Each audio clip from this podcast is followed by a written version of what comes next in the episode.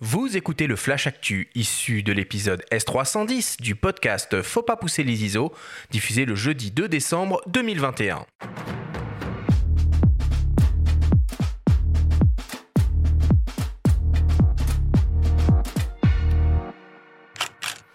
Cette semaine, dans le Flash Actu, Samyang lance plusieurs optiques pour le cinéma. Laowa propose un nouvel objectif ultra macro et Rode passe en version 2 son micro-cravate filaire.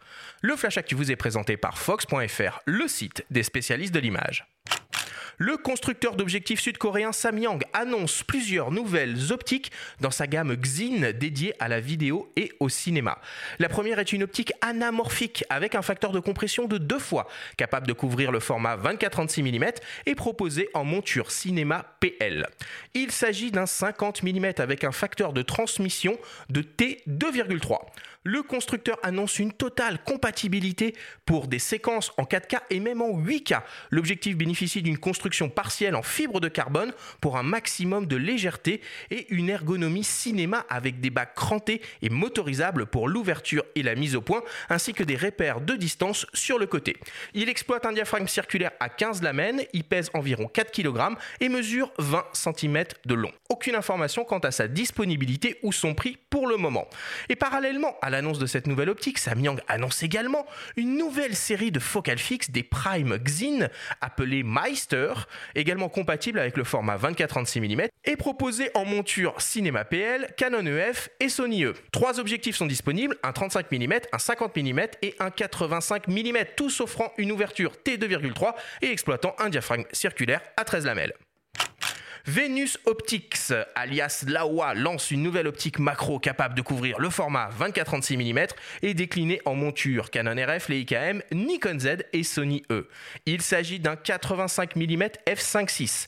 L'objectif, à mise au point interne et manuel, exploite une formule optique composée de 13 lentilles réparties en 9 groupes. Il propose une distance minimale de mise au point de 16,3 cm, ce qui lui confère un rapport de grossissement de deux fois. L'objectif est ultra compact et léger avec un poids de 259 grammes et une longueur d'environ 8 cm. Le Laowa 85 mm f5.6 2 fois ultra macro Apo sera disponible en janvier prochain. Son prix en France est encore inconnu, mais il est annoncé entre 450 et 500 dollars sur le site du constructeur. Et enfin, pour terminer, Rode continue encore et toujours d'améliorer ses systèmes de micro et d'enregistrement à destination des vidéastes. Après la sortie du Wireless Go 2, son système d'enregistrement audio sans fil ultra nomade, voici venu le tour de leur petit micro-cravate filaire, souvent utilisé avec. Le Rode Lavalier 2 inaugure un nouveau design plat avec la capsule sonore installée sur sa face avant. Cette conception permet de réduire l'encombrement du micro qui devient donc encore plus discret.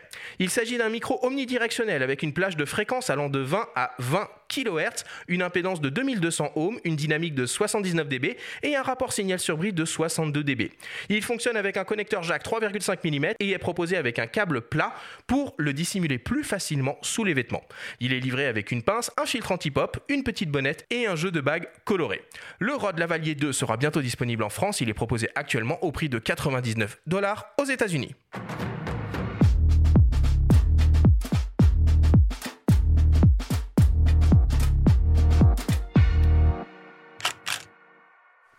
Voilà pour l'actu des optiques. Samyang est très en forme côté euh, vidéo et cinéma avec ses nouvelles Xin, euh, Benjamin? Ouais, c'est un petit teaser euh, avant l'émission de tout à l'heure. On va peut-être pas parler autant de vidéos. Là, c'est beaucoup des optiques aussi orientées vidéo. Ce qui est intéressant, c'est que comme Sirui aussi, on commence à voir des optiques anamorphiques à des tarifs beaucoup plus abordables que ce qu'on peut trouver de manière générale. Donc avec des boîtiers, on a parlé beaucoup du S5 la semaine dernière, mais les GH5 et S5, des boîtiers qui propose la vidéo anamorphique à moins de 2000 euros, ça devient euh, intéressant pour les vidéastes qui veulent un rendu ciné sur leur euh, projet. Tiens, Bruno, euh, Pierre-Marie, est-ce qu'il y a l'un d'entre vous qui serait capable d'expliquer simplement ce qu'est une optique anamorphique? Pierre-Marie, peut-être? On va essayer de rester simple. Une optique anamorphique, en fait, ne traduit pas le champ observé, on va dire, en vertical et en horizontal dans la même, dans la même échelle, ce qui permet donc de l'enregistrer de façon plus compressée en horizontal pour faire une vidéo. Et après, on va dire, elle est, elle est élargie, elle est remise au bon format pour avoir une image qui soit égale aux, deux dimensions, donc par, euh, par l'appareil lors de la séquence, enfin, lors de l'enregistrement et plutôt même par les logiciels de traitement de, de vidéo. Ça permet de créer des, des, des, images ultra, euh, ultra panoramiques, très caractéristiques euh, des, des, grands films de cinéma hollywoodien et sans déformation, c'est ça. c'est ça. Elle est capturée en général en 4 tiers et redimensionnée en 16-9 sans déformation. Donc on a cette impression de grand angle et de promiscuité sans avoir la déformation caractéristique d'un grand angle ou d'un fichier, par exemple. Et donc c'est ça, cette histoire de facteur de compression de, deux fois qui n'est pas forcément le même selon le type euh, d'optique euh, anamorphique. après, ce qui est intéressant, c'est que euh, tu as parlé de Sam Yang et Lexine qui allaient sur, le cinéma. on sent que ça attire pas mal de, entre guillemets, nouveaux opticiens parce que il me semble que c'est le chinois Seven Artisan ou TT Artisan qui sort ses premiers objectifs cinéma aussi. Donc il, y a, il y a un marché vraiment à explorer là-dedans, plus je pense du côté des vidéastes que des cinéastes, au moins dans un premier temps. Mm.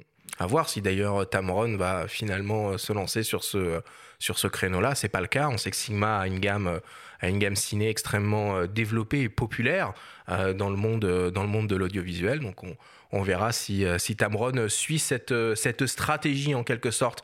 Alors moi j'ai entendu parler un peu de Pentax. Euh, il s'est passé une espèce de, conférence au Japon, un peu confidentielle. Il hein. fallait vraiment creuser pour, euh, la trouver il y, a, quelques jours. Et il semblerait que serait euh, à l'étude potentiellement une version monochrome du réflexe K3 Mark III et une version dédiée à l'astrophotographie. Un K3 Mark III monochrome, est-ce que ça aurait du sens, Pierre-Marie? Pourquoi pas C'est l'intérêt d'avoir des appareils qui sont monochromes, c'est de supprimer euh, les filtres colorés donc de la matrice de Bayer, qui permet de recomposer l'image euh, à partir des trois couleurs enregistrées.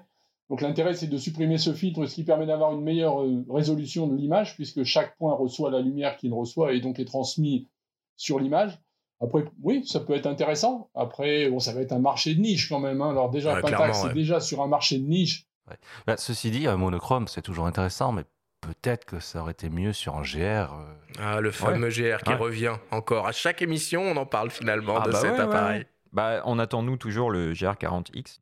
Ou alors un capteur monochrome sur leur 645 dont on parlait avec Jean-Christophe euh, il y a deux émissions. Mais il est euh, sur les moyens il continue à le produire celui-là, je crois pas. Du hein. coup, ce serait une bonne occasion de relancer la production, mais pourquoi pas Ce serait peut-être pertinent. Ok, est-ce qu'il y a d'autres actualités que vous voulez qu'on évoque euh, ici, que vous avez pu repérer, qui seraient passées entre les mailles du filet? Bah, si vous avez rien à faire du, 9 au, 12 décembre, vous êtes sur Paris, euh, rendez-vous euh, au vernissage de notre ami Caresse Leroy, qui va animer son petit bazar annuel avec de la vente de tirages, de la vente de bouquins et de la vente d'objets qu'il a glané un petit peu au gré de ses voyages. Alors un peu moins depuis deux ans évidemment, mais euh, il, y a toujours de belles choses à, dénicher.